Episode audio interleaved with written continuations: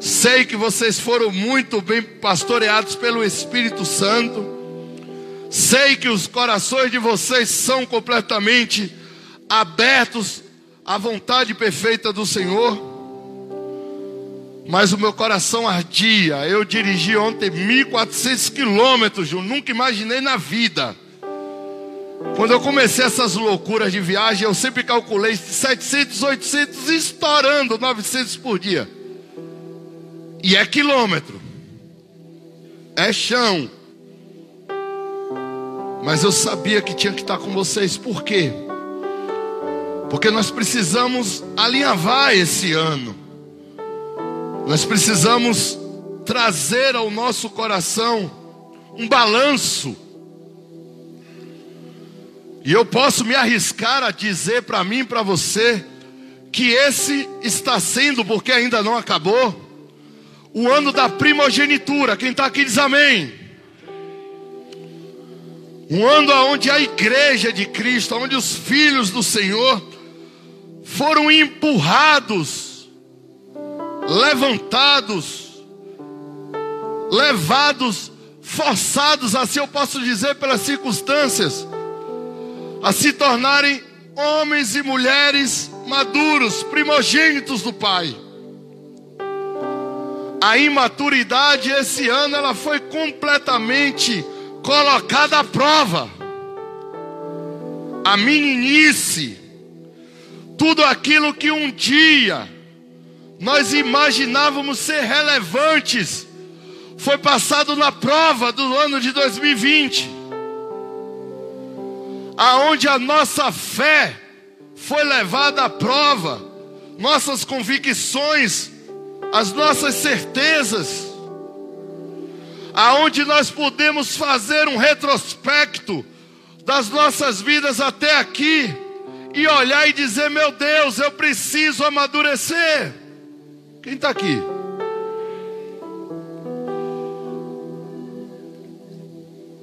Verdadeiramente, amados, é uma maravilhosa, rica oportunidade que estamos tendo de deixar as coisas de menino para trás. É nítido ver o que Deus está fazendo no nosso meio. É nítido ver o que Deus está fazendo na minha vida. É nítido o que Deus está conseguindo fazer com seus filhos dividindo homens e meninos. O que a igreja tem responsabilidade, o que o povo de Deus tem responsabilidade e chamado para fazer, exigirá muita maturidade.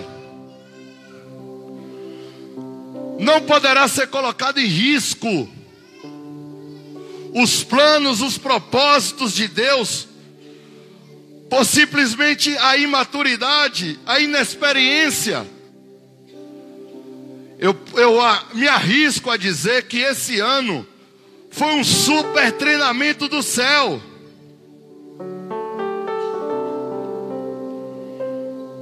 Primeira Coríntios 13, 11, por favor.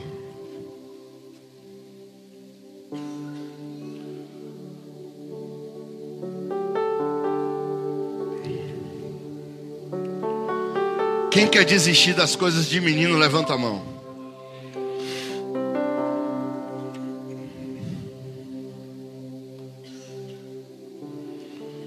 Quando você e eu decidimos desistir das coisas de menino ou de menina, o Senhor ele decide nos encher da sua glória.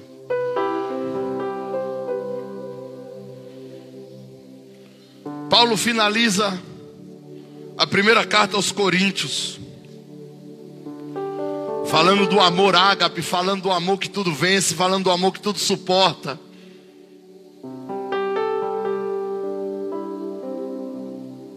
E o próprio Paulo se coloca nesse posicionamento de ter que desistir das coisas de menino.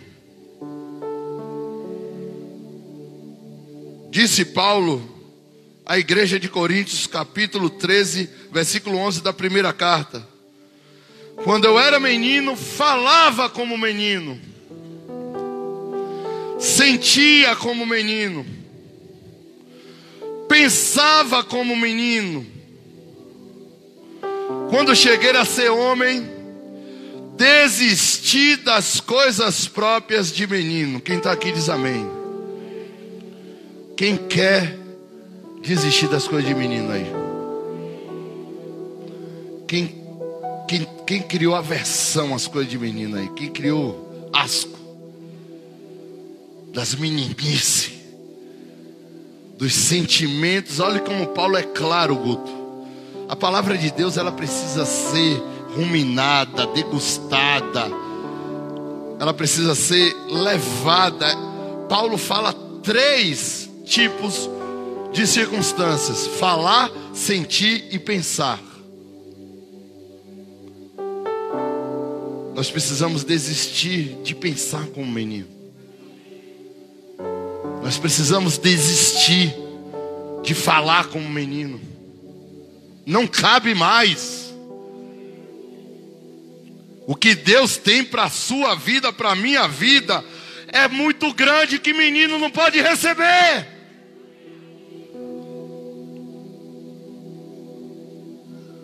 Eu tenho um menino lindo, Benjamin Shalom, Jesus. Esse daí curtiu as férias.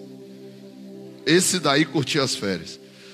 Quando a gente se mudava, não, vou levar ali para a menina para ajudar ela, um pigarrinho, né? Tá chato, né? Deus abençoe. Quando a gente mudava de endereço nas férias, Benjamin perguntava assim: lá vai ter criança?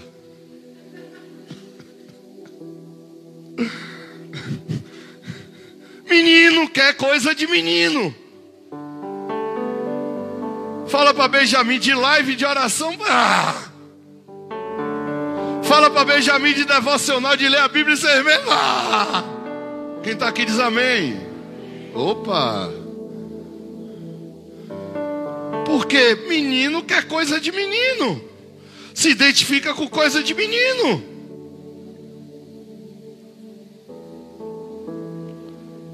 Ele acordava. Ele teve um dia que Benjamin acordou 5 horas da manhã. Eu posso ir para a piscina? Falei, calma, velho, calma. Deixa o sol esquentar, deixa seus, seus amigos acordarem, calma. Calma.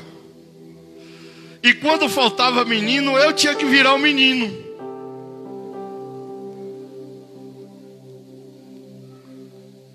Amados, mas Benjamin ele não pode ter responsabilidade, por quê? Porque ele é menino. Ele não pode dirigir o carro. Ele não pode carregar valores. Por quê? Porque ele é menino, ele não pode ficar sozinho em casa. Por quê? Porque ele é menino. O pai, ele não pode entregar grandes coisas a meninos. E talvez o que ainda não veio acontecer na minha e na sua vida, simplesmente porque nós ainda não desistimos das coisas de menino.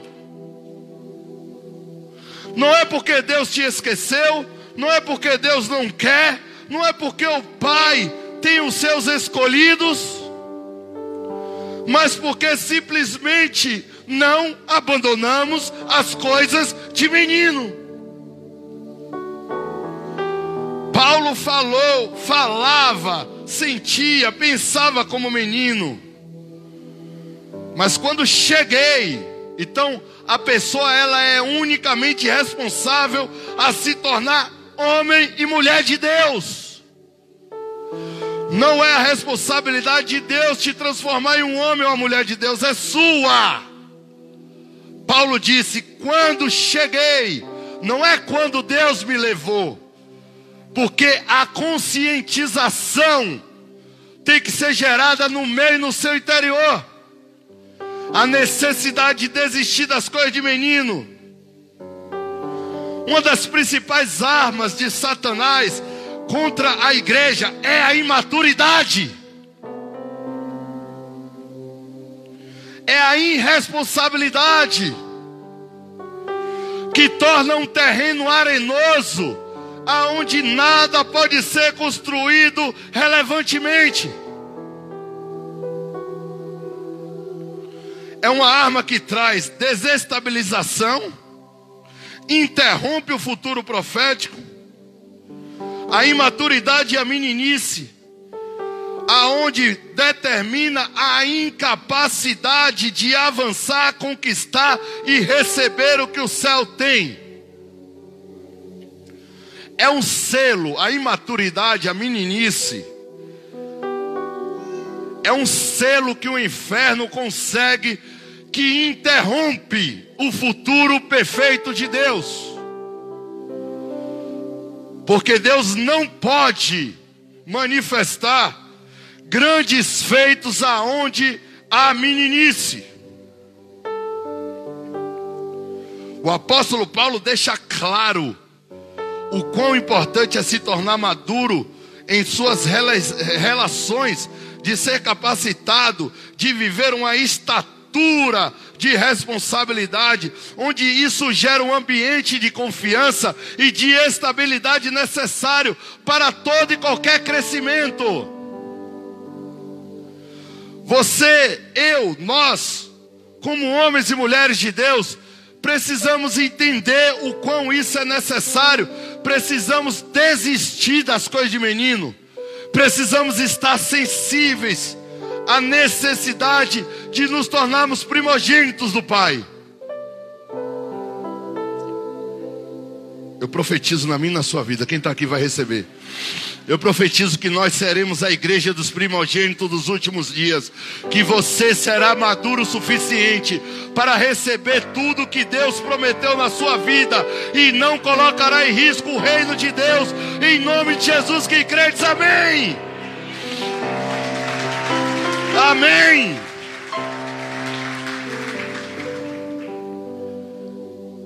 Amados, é simples.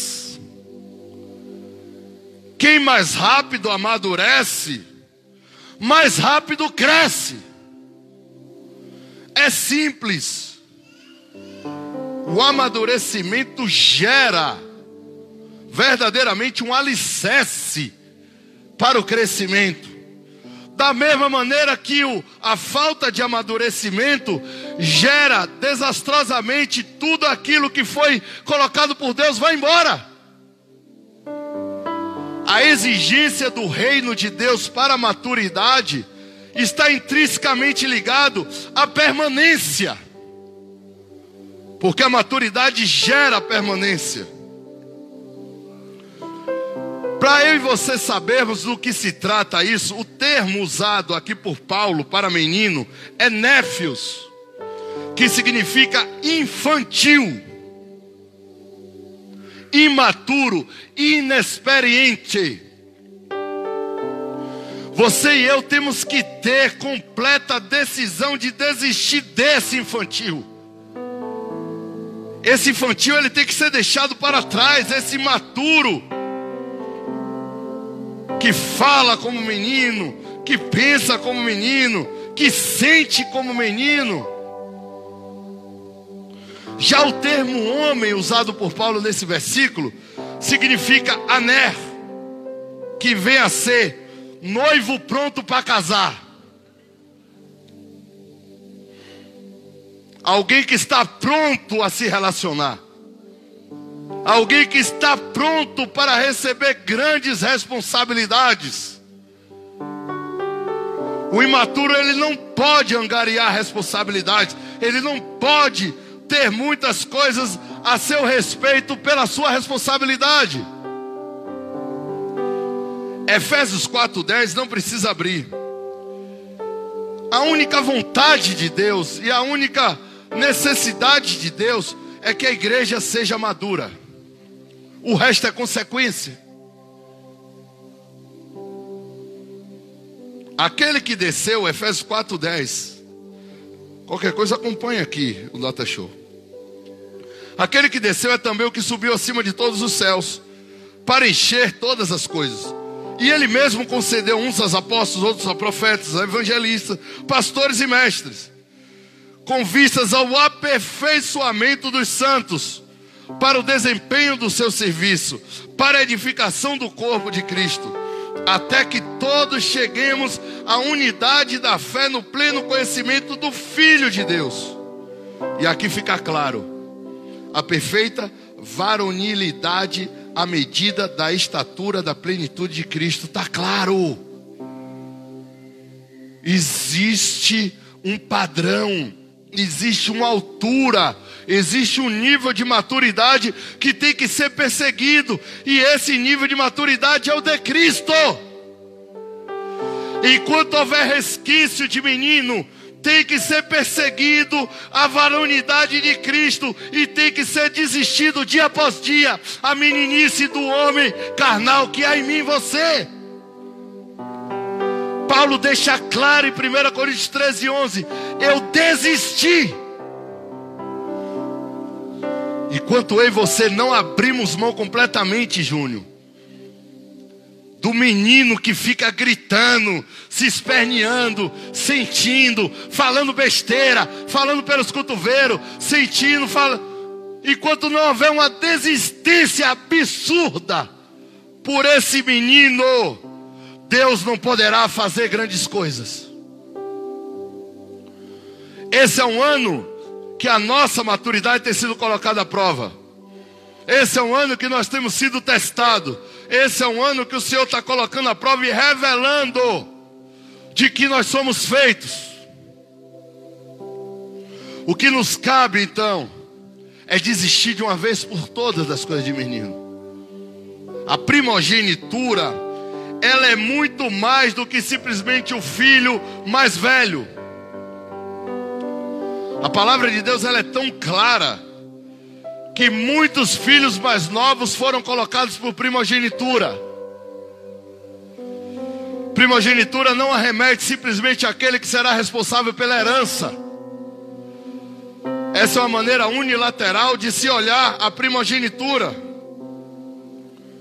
Tiago 1,16, não precisa abrir, fala assim, até o 18: Não vos enganeis, meus amados irmãos Toda boa dádiva, todo dom perfeito são lá do alto, descendo do Pai das luzes, em quem não pode existir variação, sombra ou mudança.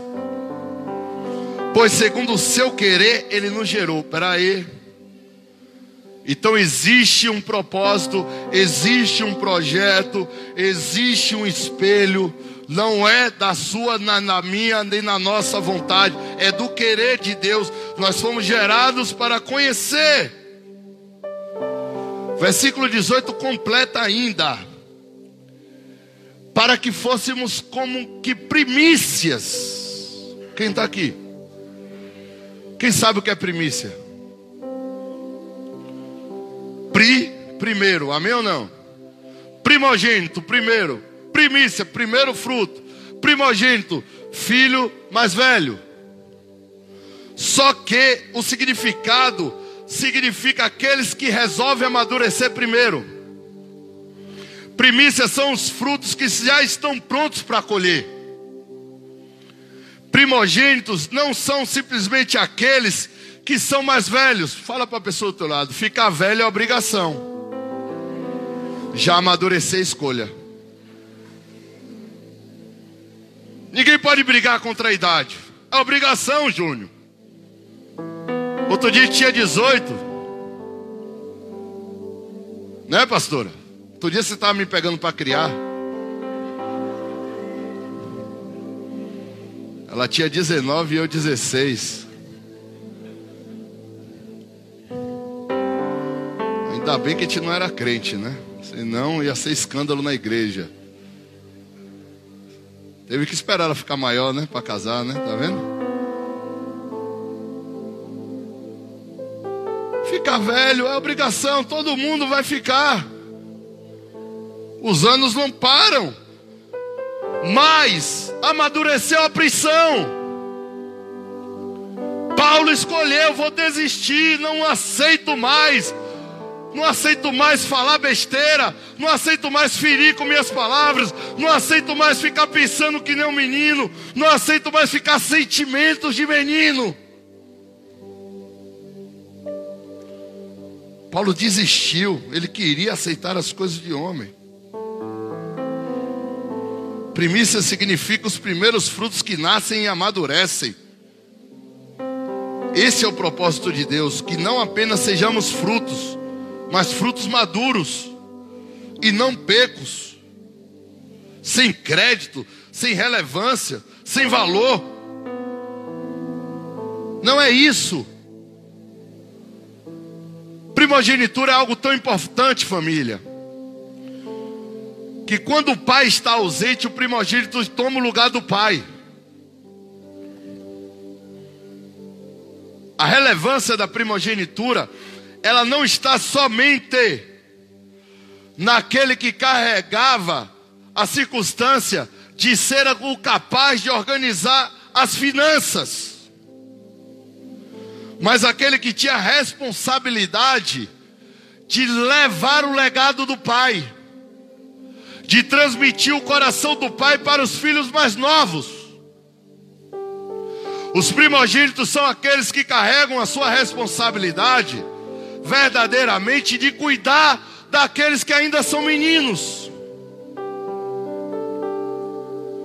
Muitos de vocês que tiveram alguns irmãos, mais irmãos dentro de casa, sempre tinha aquele que era responsável, que dava conta. A igreja, ela tem a obrigação de ser a primogênita na terra. A igreja, ela tem a obrigação de se tornar relevante e cuidar dos seus filhos mais novos que não sabem o caminho do pai.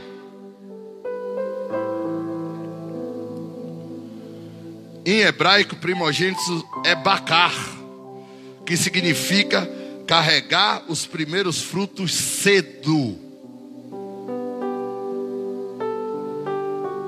Levar, ter a oportunidade de o mais rápido possível carregar frutos. Esse é o significado de primogênito. Então não está relacionado à idade. Biblicamente, Deus ele não respeita a questão da primogenitura. Eu te provo isso.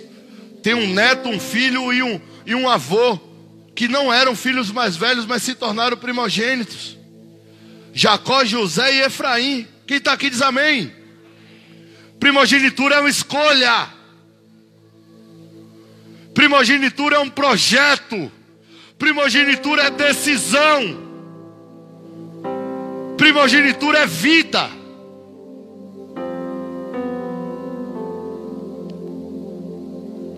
Jacó, todos conhecem. Nego fala usurpador, só que está errado. Ele era perseguidor da bênção. O significado de Jacó não é usurpador, como alguns ficam falando. Significa aquele que está no calcanhar. Quem está aqui? Significa aquele que está no encalço. Que está atrás, perseguindo. O nome dele foi Jacó, porque quando o irmão dele saiu primeiro, Esaú, ele bebezinho da barriga, saindo da barriga, ele pegou no calcanhar. Ele fez assim, ó. Aí botou o nome dele Jacó.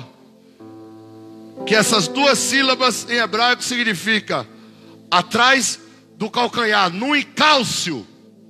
Quem conhece esse termo aqui no Brasil? Eu estou no seu encalço. Quem conhece? Isso se tornou profecia na vida de Jacó. Ele estava no encalço da primogenitura.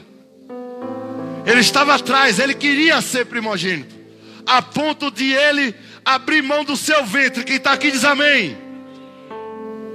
Todo mundo escolhendo a Jacó, né? A igreja ela precisa amadurecer. Jacó ele abriu mão de comer. Quem está aqui? Jacó ele abriu mão de ir para a rua. Ele estava na cozinha da mãe, ajudando a mãe. Quem está aqui? A palavra de Deus é clara. Diz que Esaú gostava de passear no campo, de dar rolé. Quem está aqui? Não gostava de ficar na casa do pai. Não conhecia o coração do pai. Mas diz a palavra de Deus que Jacó era um homem de tendas. Enquanto um estava na rua caçando, o outro estava ajudando a mãe a cozinhar. Quando Esaú chega com fome de comida, Jacó continuava com fome de primogenitura. Mas e aí, pastor? Ele se tornou primogênito só por causa disso? Não. Ele se tornou primogênito lá com Labão. Trabalhando 14 anos. Amadurecendo dia após dia na sua vida. A ponto de ele voltar para a casa do seu pai. E quando ele chega no meio do caminho, ele manda chamar Esaú e pede perdão a Esaú. Porque ele parou de pensar como menino. Ele parou de falar como menino. Ele parou de sentir como menino. Naquele momento ele é curado, ele e o irmão. Há um chororô, há um quebrantamento. Mas o que é que nós aprendemos com Jacó? Jacó ele não aceitou ser imaturo. Ele perseguiu a primogenitura, ele perseguiu, ele queria ser o representante de seu pai, Isaac. Ele queria o legado do pai. Primogenitura é decisão, é perseguição. Você persegue, você fica no calcanhar dela. Você quer ela dia após dia, você se torna sensível às coisas de menino, você se torna sensível às coisas de homem de Deus, e você abandona as coisas de menino e quer as coisas de Deus. A palavra de Deus é tão clara que mesmo Jacó nascendo depois de Esaú, Deus o reconheceu como primogênito. Êxodo 4:22 não precisa abrir. Dirás a Faraó, assim diz o Senhor: Israel é meu filho, meu primogênito. Por quê? Porque quem conhece a história sabe que Esaú abandonou a casa do pai e foi para os inimigos de Deus. Quem carregou o legado de Deus de Isaac foi Jacó. Muito errado quem pensa que Jacó ele foi primogênito porque ele deu a lentilha e ficou com a primogenitura. Com Deus não é assim. Primogenitura não se compra, primogenitura se conquista. Ele escolheu a tenda de Isaac. Ele escolheu a casa do pai. Ele escolheu o que o pai ensinava. José, décimo primeiro filho de Jacó, de primogênito não tinha nada. Rapa de tacho, quem está aqui diz amém. Aqui na Bahia chama rapa de tacho, não é isso? Aquele que não daria mais para nada, aí vem o resto. José rapa de tacho. Mas a palavra de Deus prova que ele se tornou primogênito. Por que José se tornou primogênito? Porque o deserto amadureceu. Quem está aqui? Aonde José se tornou primogênito? foram nas dificuldades e nas aflições. Como eu e você responderemos às provas da vida, nós seremos confirmados como meninos ou homens. Diz os historiadores que José saiu de casa com 16 anos quando ele foi vendido pelos seus irmãos como escravo. Um menino, um adolescente, um teens, nem flame era. Nem flame José era. Aí tem gente aqui que acha que é que eu sou novo. Você é novo o quê, rapaz? Já sabe amarrar o sapato? Então bora para frente. Novo é Benjamin. Que se vacilar foge e vir para cá fazer bagunça. Sai correndo. Mas o que aconteceu com José? José, ele escolheu ser maduro ele não teve opção, ele não permitiu que as circunstâncias da vida o destruíssem. Não é diferente na minha e na sua vida. Nós usamos muitas desculpas. A primogenitura traz responsabilidade.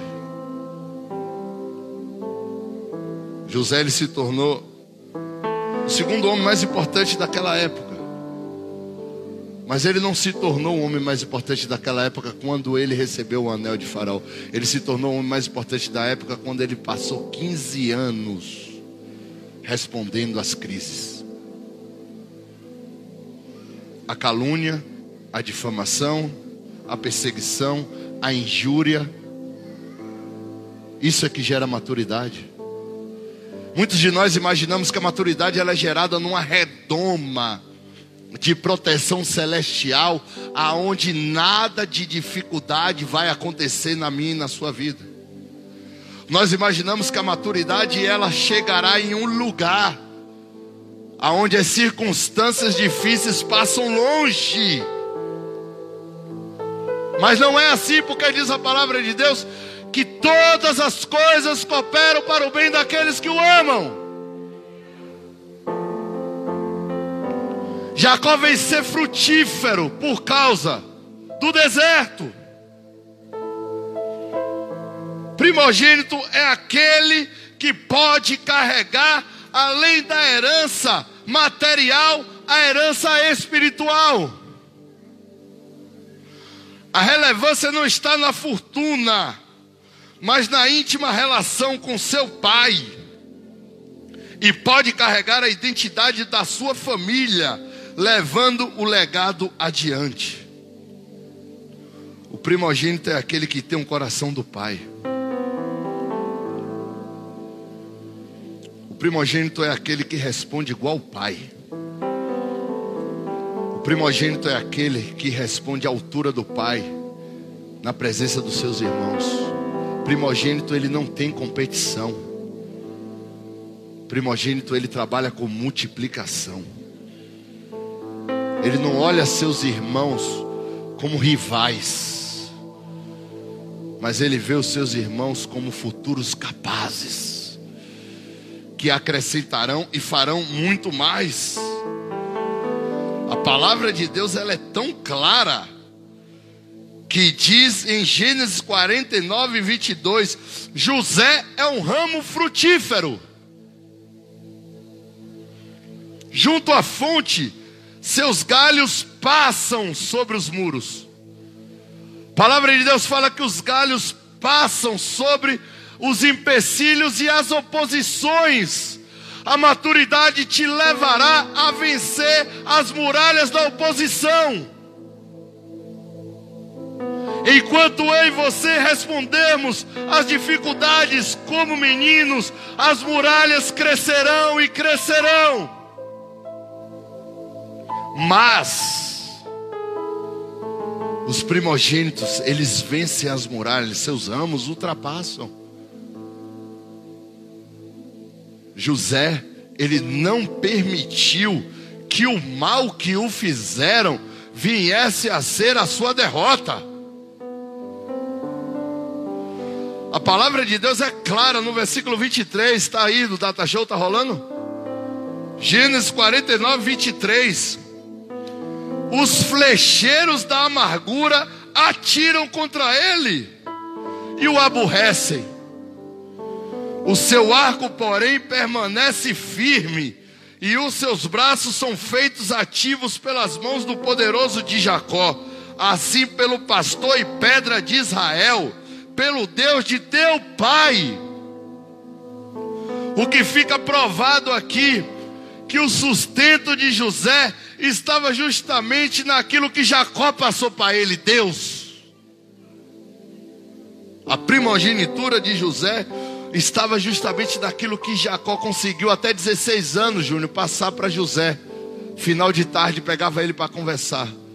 Foi assim que Deus fez com Abraão, foi assim que Deus fez com Isaac, foi assim que Deus fez com seu pai. E quando, já, quando José ele foi para a fornalha, ele sabia que ele tinha um legado para passar e que aquelas dificuldades, que aqueles ataques não seriam suficientes para interromper os propósitos de Deus. Versículo 25: pelo Deus de teu pai, a qual te ajudará, e pelo Todo-Poderoso, a qual te abençoará com todas as bênçãos dos altos céus, com bênção das profundezas, com bênção dos seios e da madre. As bênçãos de teu pai excederão as bênçãos de meus pais, até o cimo dos montes eternos, estejam eles sobre a cabeça de José, sobre o alto da cabeça. Amados, essa é a verdadeira palavra de primogênito, aonde nada vai impedir o seu crescimento, aonde nada pode impedir o seu avançar, aonde o, a, a, o legado está dentro dele, indiferente das muralhas e das circunstâncias que se colocam. Eu tenho que te dizer isso, família. Desafios vão acontecer, desafetos vão acontecer, oposições vão acontecer, circunstâncias que fogem do nosso controle vão acontecer, mas como nós vamos responder, vai determinar de que nós somos feitos. A primogenitura ela é verdadeiramente revelada nas respostas de um homem de uma mulher de Deus às circunstâncias que estão pela frente. Deuteronômio 13, 33, eh, versículo 13, perdão. Olha o que disse Moisés sobre José.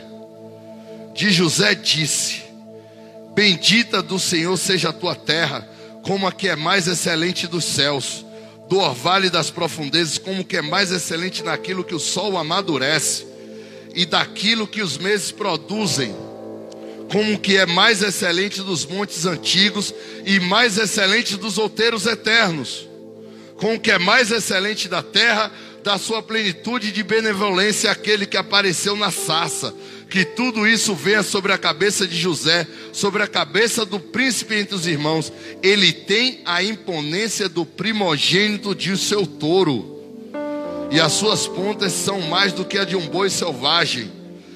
Elas rechaçará, elas rechaçarão todos os povos até as extremidades da terra. Tais, pois, as miríades de Efraim e as milhares de Manassés. Quem está aqui? Quer que fica claro que José se tornou primogênito. Que as circunstâncias favoreceram José, porque o coração dele carregava o legado de Jacó. A primogenitura não depende das circunstâncias, depende de um coração primogenitura na sua vida, e esse é o projeto de Deus: te fazer primogênito e primogênita. Esse é o propósito de Deus, por quê? Porque os primogênitos serão responsáveis e capazes. Os primogênitos serão maduros, suficientes para levar adiante o que Deus está fazendo, sem colocar em risco o que Deus já fez.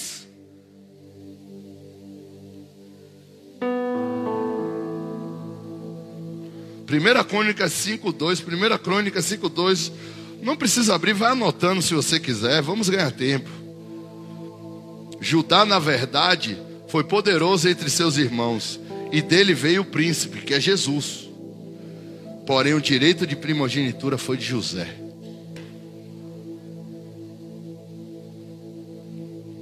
Você não vê José comprando primogenitura, você não vê José dando comida para ajudar, você não vê José dando comida para Rubens para comprar primogenitura. José foi gerado primogênito na adversidade. José foi gerado primogênito nas circunstâncias. A ponto de quando ele perdoa seus dez irmãos, a ponto de quando ele abençoa seus irmãos,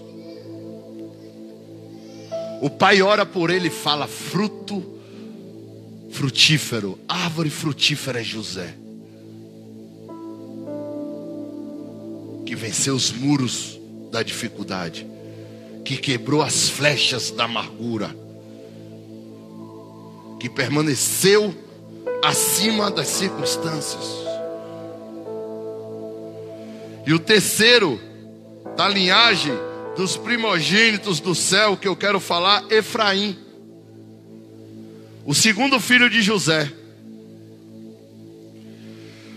José leva no final da vida de Jacó os dois filhos para Jacó orar.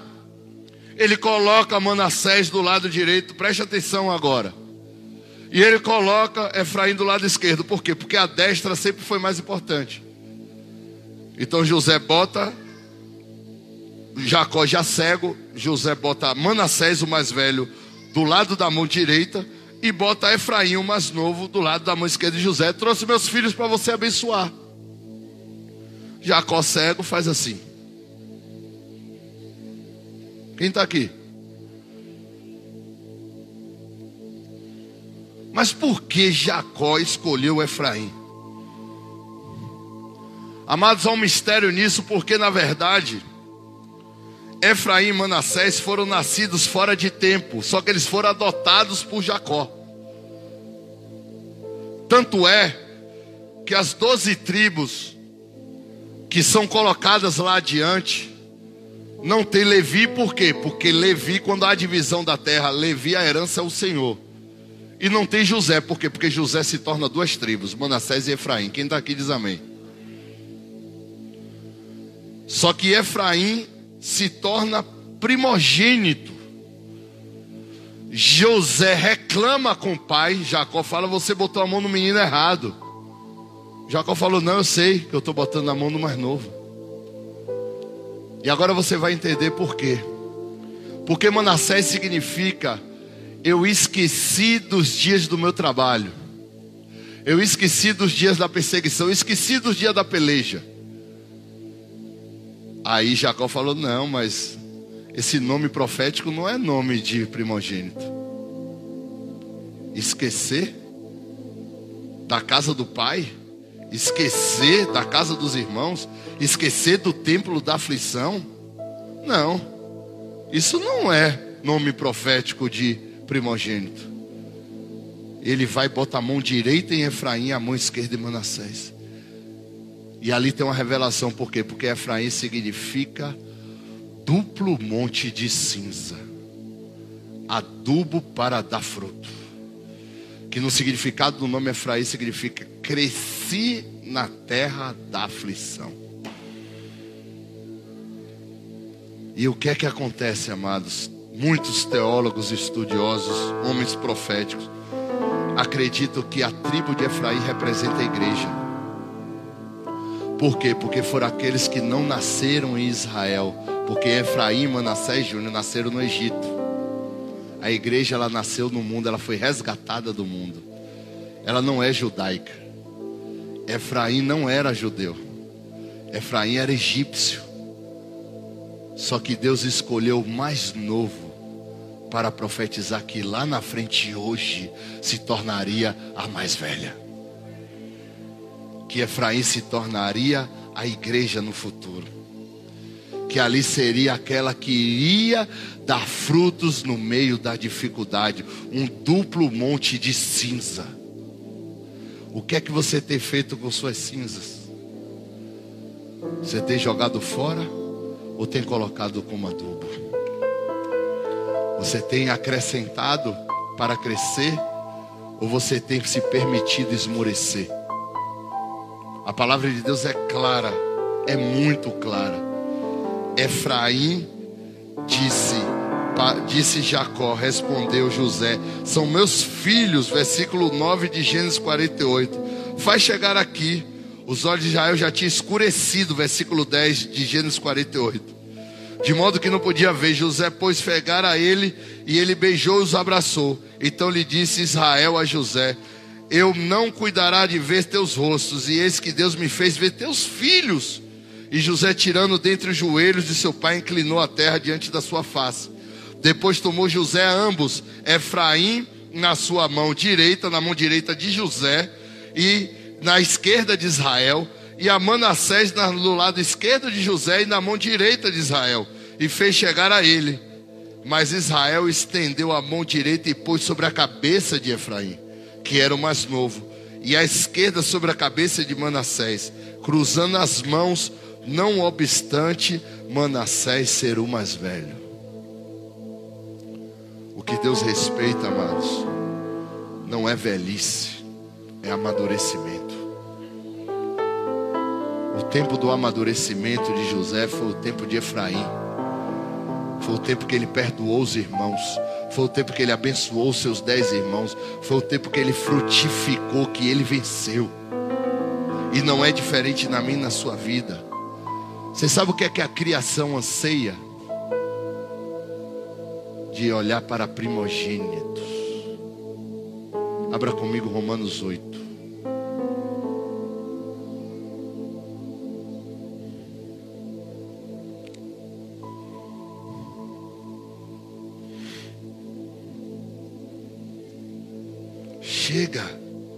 Coisas de menino. Deus está procurando primogênitos, primogênitas, para poder entregar sua herança. Pois a criação está sujeita à vaidade, não voluntariamente, mas por causa daquele que a sujeitou. Versículo 21 de Romanos 8 na esperança de que a própria criação será redimida do cativeiro da corrupção para a liberdade da glória dos filhos de Deus. Porque sabemos que toda a criação a um só tempo geme e suporta angústias até agora, e não somente ela, mas também nós que temos as primícias do Espírito. Igualmente gememos em nosso íntimo, aguardando a adoção de filhos e a redenção do nosso corpo, porque a esperança, na esperança fomos salvos. Esperança que se vê não é esperança, pois o que alguém vê, como há de esperar? Mas o que esperamos, como paciência o aguardamos, também o Espírito semelhantemente nos assiste em nossas fraquezas. Porque não sabemos como orar como convém, mas o Espírito intercede por nós, sobremaneira com gemidos inexprimíveis. E aquele que sonda os corações sabe qual é a mente do Espírito, porque segundo a vontade de Deus é que ele intercede pelos santos.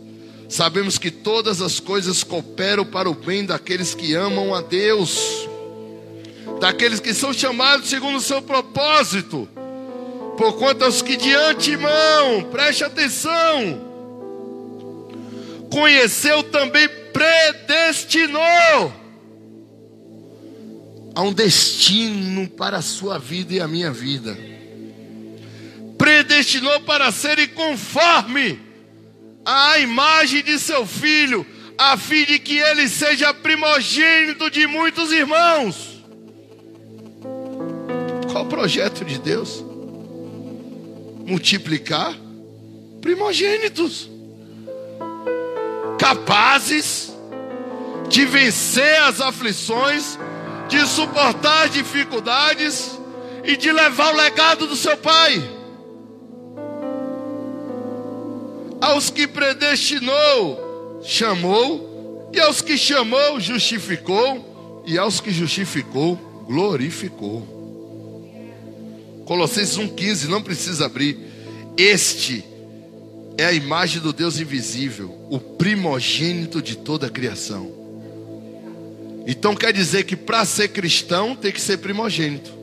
Porque se Jesus é o primogênito de toda a criação, o cristão é o que imita o primogênito. E para a gente orar, Hebreus 12, 22. Abra comigo, por favor.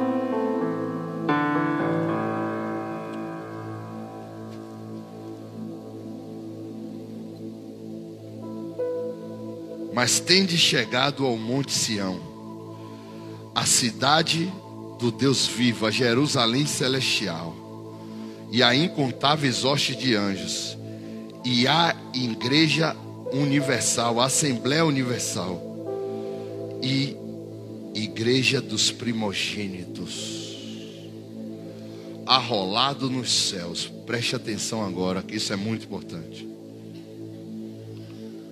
Quer dizer que Aqueles que estão arrolados no céu, só os primogênitos. Os meninos não estão arrolados nos céus. O que é arrolados? Quem é da lei, da, do jurídico vai saber. É aqueles que recebem no testamento a comissão da herança do pai. aqueles que estão arrolados, que estão escritos, que têm autoridade para governar o que o Pai deixou.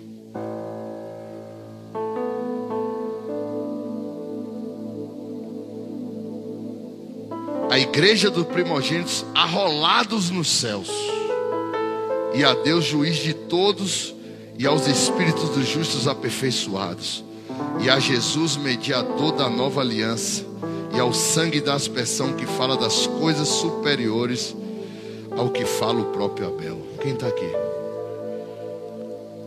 A igreja dos primogênitos é a que terá o aval do céu, é que terá seus nomes nas heranças, que terão a responsabilidade de governar o que Deus deixou.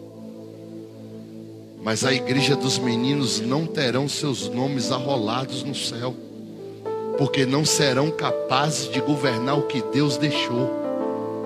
Eu não sei você, mas eu tenho asco do, do menino que eu tenho que deixar para trás.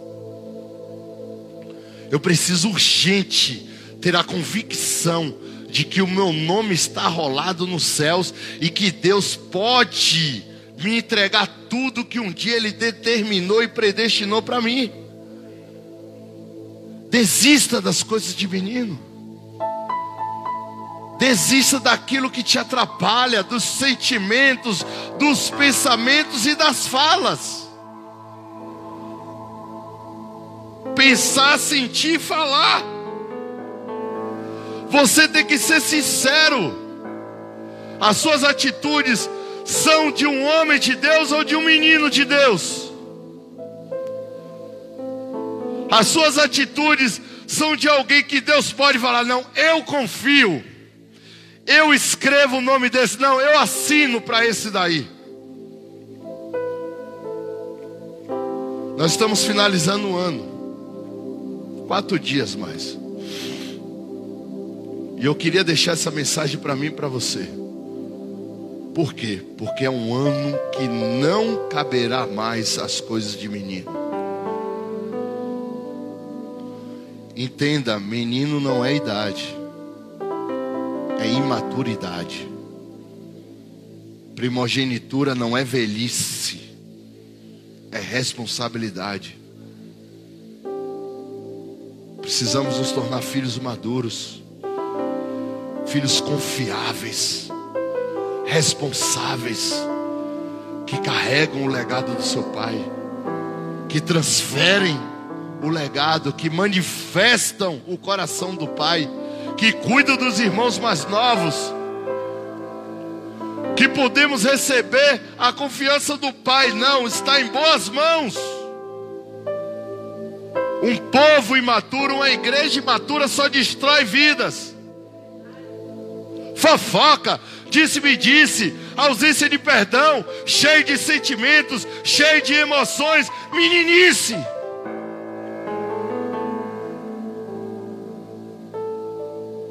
Existe uma parábola muito conhecida de Jesus. Só que ela serve tanto para os imaturos de fora quanto para os imaturos de dentro. A palavra, a parábola do filho pródigo.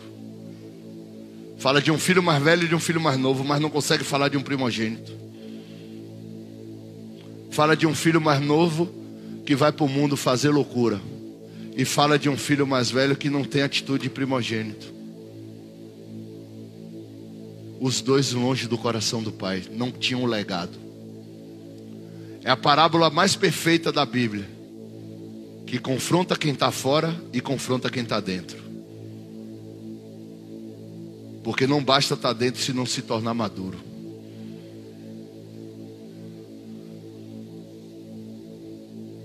palavra de Deus é clara: o mais velho se irritou com a festa do mais novo. E o mais novo desejou ir para o mundo, só que o mais velho não foi para o mundo, mas não ficou com o pai.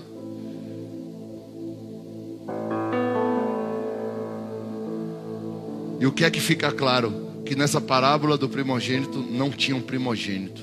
Dessa palavra do filho pródigo não tinha um primogênito dentro de casa. Porque se o filho mais velho fosse primogênito, ele ia participar da festa do filho mais novo. A escolha é sua. Envelhecer e amadurecer ou simplesmente envelhecer. Ano entra ano, sai ano. A mesmice, a frustração, as flechas da amargura encontrando espaço, ausência de fruto, transferência de culpa, palavras malditas, sentimentos destrutivos, pensamentos malignos, coisa de menino. Feche seus olhos, curva a tua cabeça.